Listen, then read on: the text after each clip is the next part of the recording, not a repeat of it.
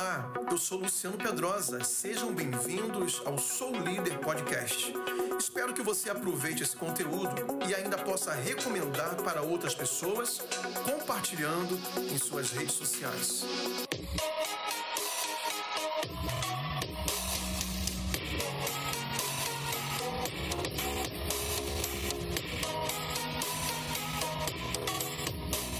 Quero perguntar quem tem nos dado a honra de estar aqui pela primeira ou pela segunda vez nessa reunião aqui. Olha, a maioria, todo mundo. Sério isso? Cadê o pessoal que, que, que vem sempre? Não veio hoje. tem só o Dorica ali, Moisés. De novo, quem está vindo nessa reunião pela primeira ou pela segunda vez? Agora estou acreditando, é verdade mesmo, é 90%. Então vamos dar um aplauso para vocês mesmos, sejam muito bem-vindos. Esta reunião, Negócios do Reino, é uma reunião que nós realizamos uma vez ao mês, sempre na última segunda-feira de cada mês, voltada para as pessoas que estão no mercado de trabalho, não é somente para empresários. Embora é, a gente tenha um grupo no WhatsApp e o grupo sempre está cheio, o grupo, enquanto o WhatsApp não abrir mais vagas, a gente vai ficar batendo no teto. É, esse grupo cabe 256 pessoas sempre, né? Então sempre está ali, às vezes sai um, já entra outro. Eu fiz uma pesquisa dentro do grupo, fiz uma planilha de pesquisa e deu que 96% das pessoas que estão no grupo do WhatsApp são empresários, têm seus próprios negócios.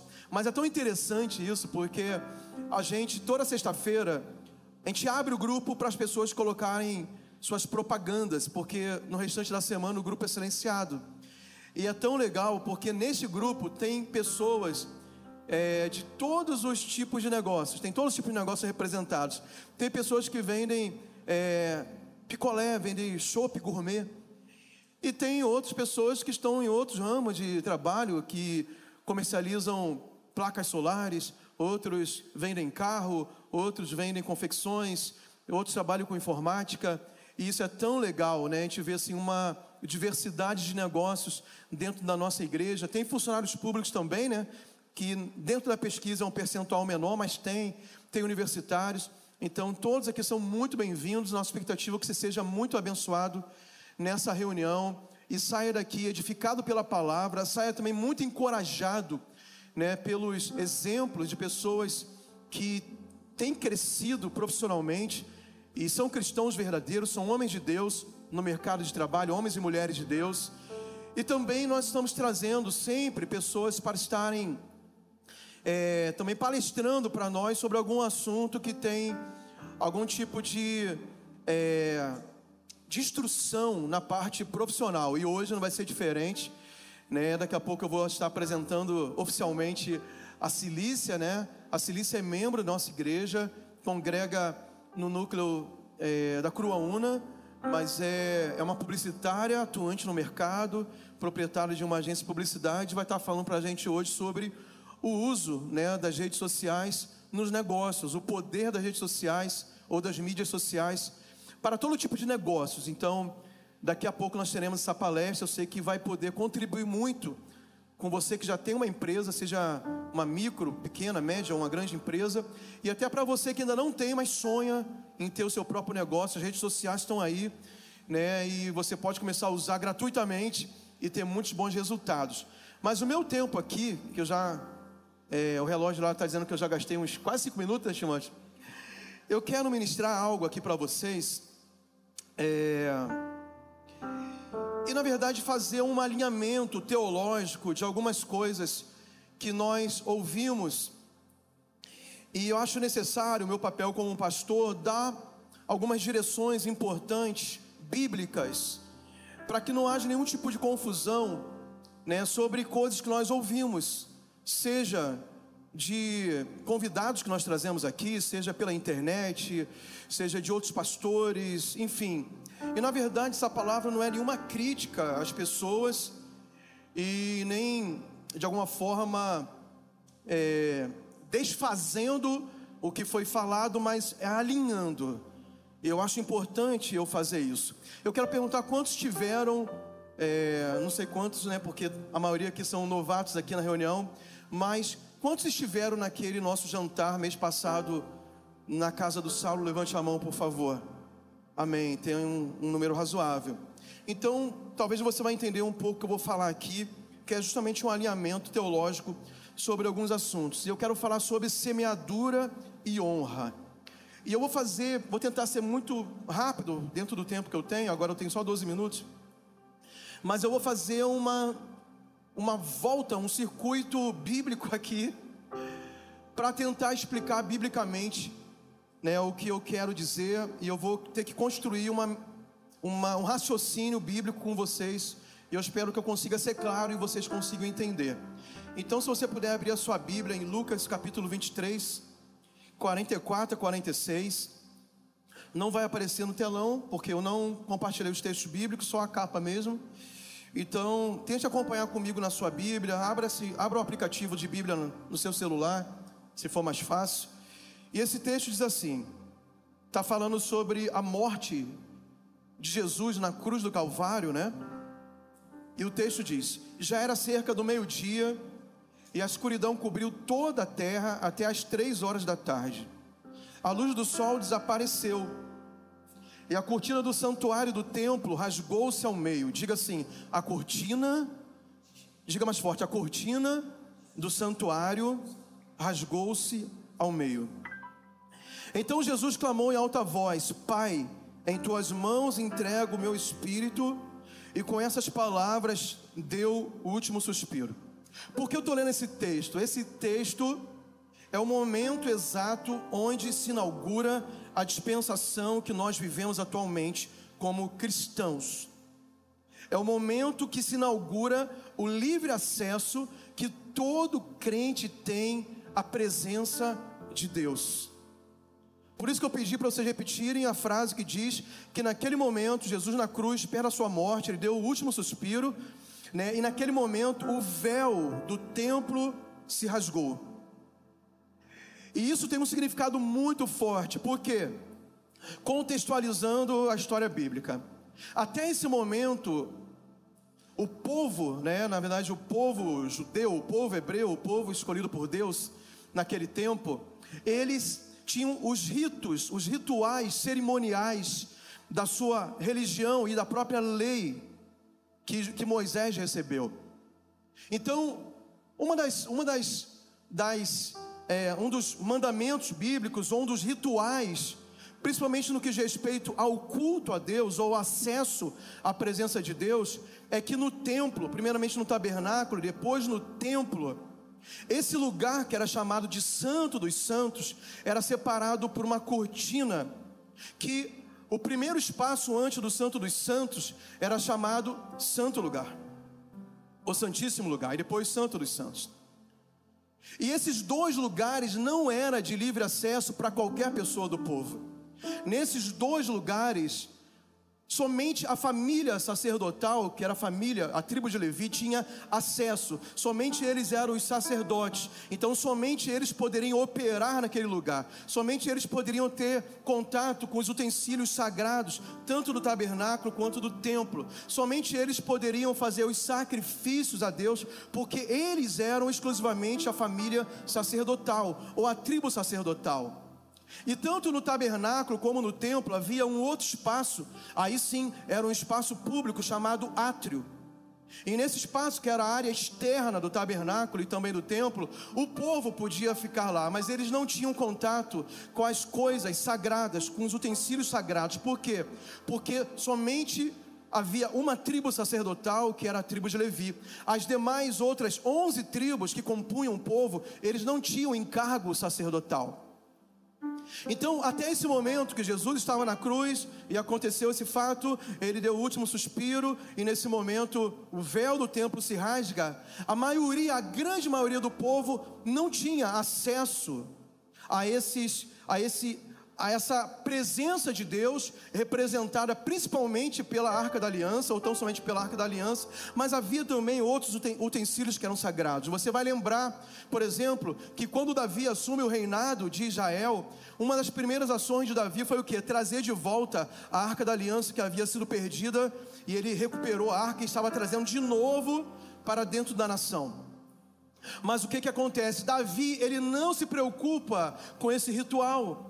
Aonde somente os levitas, que era da tribo de Levi, que tinham encargo sacerdotal, somente eles poderiam carregar a arca da aliança nos seus ombros. E ele não se preocupa com isso. Eu creio que ele estava tão empolgado com essa conquista de levar de volta a arca da aliança para a nação, que representava a presença de Deus, que ele escolheu outros tipos de pessoas para fazerem isso.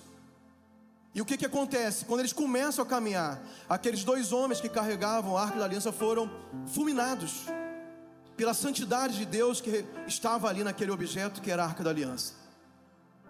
A culpa não foi de Deus, é porque Davi não se preocupou em cumprir o que estava escrito, que estava estabelecido por Deus, que somente aquela tribo de Levi e os sacerdotes levitas teriam essa, esse encargo, essa responsabilidade, e eles tinham que se preparar, inclusive, para isso.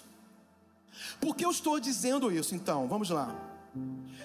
Porque hoje, todos nós, o tempo de hoje, quando se rasga o véu, Todos nós que somos crentes de Jesus, todos nós que somos salvos, todos nós estabelecemos o reinado de Deus em nossas vidas, todos nós com véu rasgado, agora temos acesso à presença de Deus.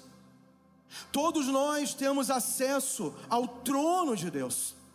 Lá em Hebreus, o autor vai escrever que agora foi preparado um novo e vivo caminho, e ele fala assim: para nós entrarmos com ousadia, aonde? No Santo dos Santos, não somente mais a, a tribo sacerdotal, mas todos nós que cremos, todos nós que fomos lavados pelo sangue de Jesus, porque nós fomos justificados. E agora é algo maravilhoso, é algo muito poderoso isso. Todos nós podemos exercer o nosso ministério sacerdotal. Qual era principalmente as tarefas do sacerdote? Intercessão. Intercessão.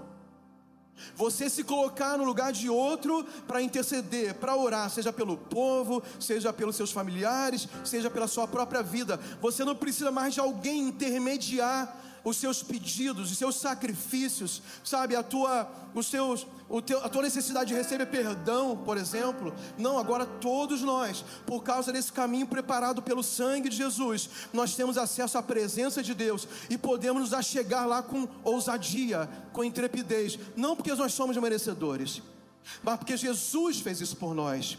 Como estou entendendo? Digo amém. Então, eu quero ler um texto para vocês. Apocalipse 5, Apocalipse capítulo 5, versículo 9 e 10. E entoavam um novo cântico com essas palavras: Tu és digno de receber o livro, abrir os selos e lê-lo, pois foste sacrificado com o teu sangue. Ou melhor, pois foste sacrificado e com o teu sangue compraste para Deus pessoas de toda tribo, língua, povo e nação. Tu fizeste delas, delas quem? Toda tribo, língua, povo e nação fizeste delas um reino de sacerdotes para nosso Deus, e elas reinarão sobre a terra. Em Apocalipse está dizendo que por causa do sangue do Cordeiro, todos nós, todas as pessoas que foram lavadas por esse sangue, de toda tribo, língua, povo e nação, nós fomos constituídos agora uma nação de sacerdotes, um reino sacerdotal. Não existe mais uma classe de pessoas especiais que podem ser chamadas somente elas de sacerdotes. Não, todos nós somos sacerdotes. O que, que eu estou querendo corrigir? Porque nós ouvimos, né? E não foi de má fé, entenda, foi de boa fé. Talvez por falta de, de um aprofundamento teológico, ou de um ensinamento errado, ou porque às vezes as pessoas reproduzem aquilo que ouve sem, sem se aprofundarem. Nós ouvimos que existem reis e sacerdotes. Hoje não existe mais esse negócio de reis e sacerdotes. Eu sou um pastor ordenado e eu me dedico integralmente. Fui ungido, derramar óleo sobre a minha cabeça 10 anos atrás, melhor, 11 anos atrás. Mas isso não faz de mim, diferente de você, um sacerdote que você não seja. Isso não faz de mim que as minhas orações cheguem mais rápido a Deus, porque eu sou um pastor. E porventura você não é. Todos nós somos sacerdotes do Altíssimo, ministros de Deus. Você que está no mercado, você que é um empresário, você que é um professor, você que é um funcionário público, você que é um funcionário da empresa, você que é um militar, não importa se você é um crente em Jesus, lavado pelo sangue do Cordeiro, você faz parte desse reino de sacerdotes. Agora, pastor, e não tem mais autoridade do pastor, não tem mais autoridade, aqueles cinco ministérios, o apóstolo, o profeta, o evangelista, o pastor, o mestre, eles não têm autoridade? Sim, tem, tem autoridade, existe autoridade espiritual. Quando existe o exercício da função, é claro que tem autoridade espiritual, mas por aquela função, por, aquela, por aquele ofício pastoral. Então é muito complicado. O que, que eu quero corrigir? Eu quero corrigir uma forma de pensar e terminologias. Você não pode dizer que eu, como pastor, somente eu ou a classe de pastores somos sacerdotes, achando que você não seja. Quem está comigo aqui? Quem está entendendo? Porque biblicamente, acabei de ler para você, por causa do sangue de Jesus, todo tribo, de toda tribo, língua, povo e nação, ele constituiu um reino sacerdotal.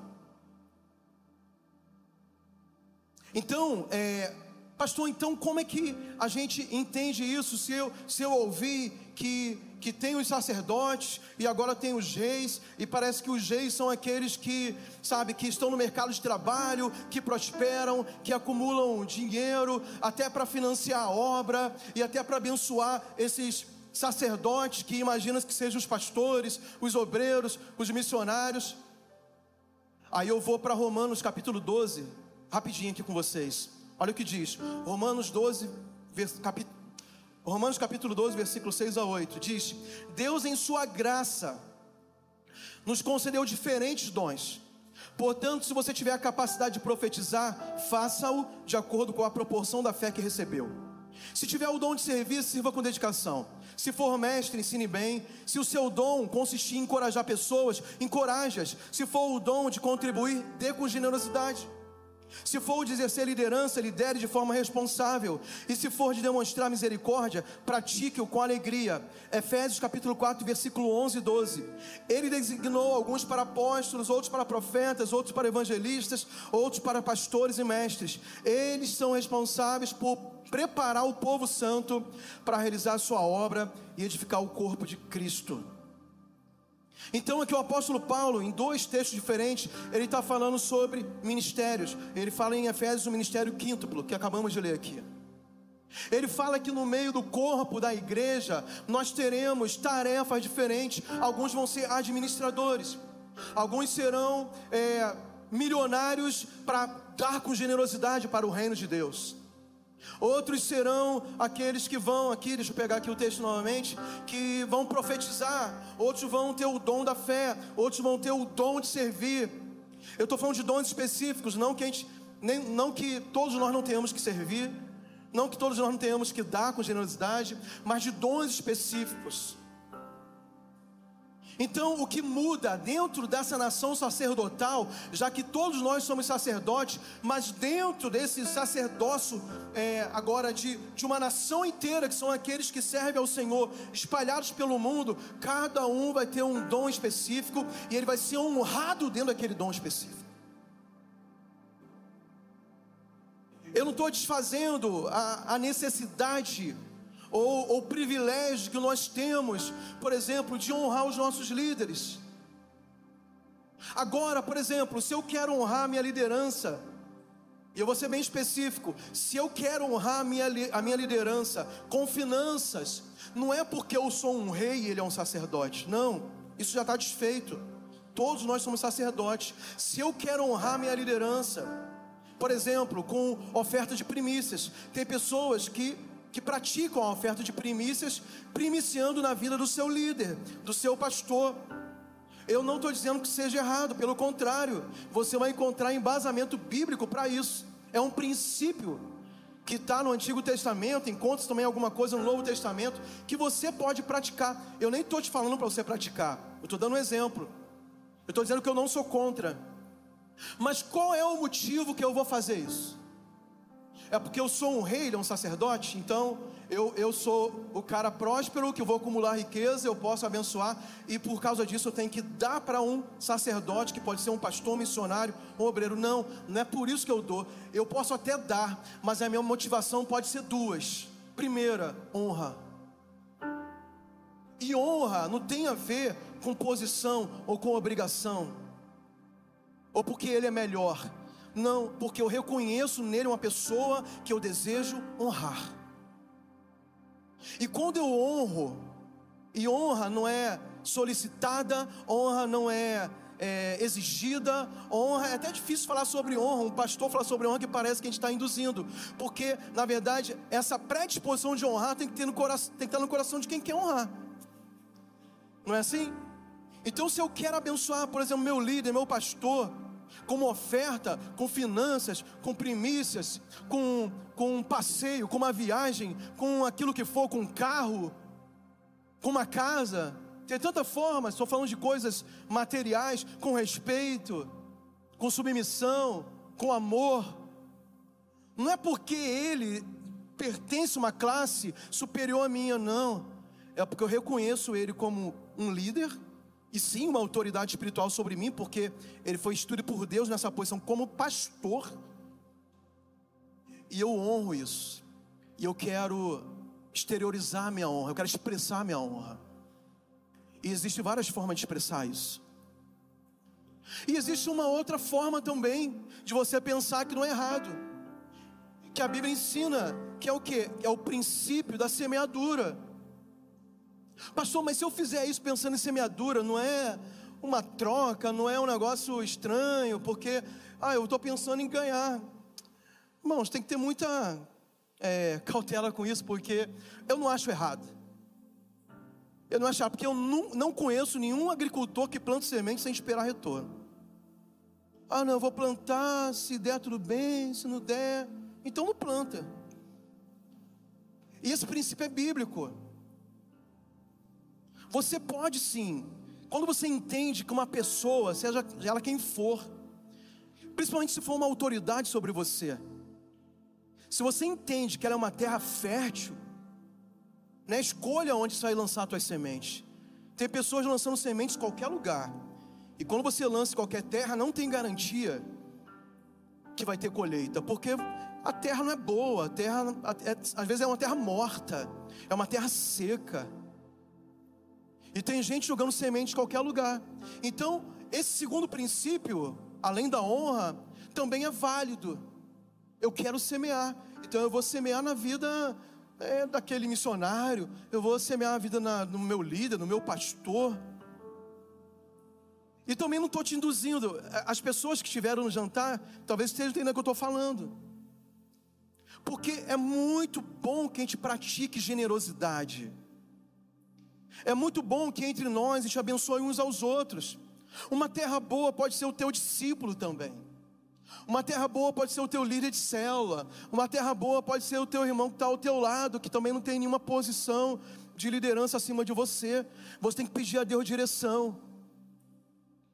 O que eu quero desmistificar aqui nesse lugar é que todos nós somos sacerdotes de Deus.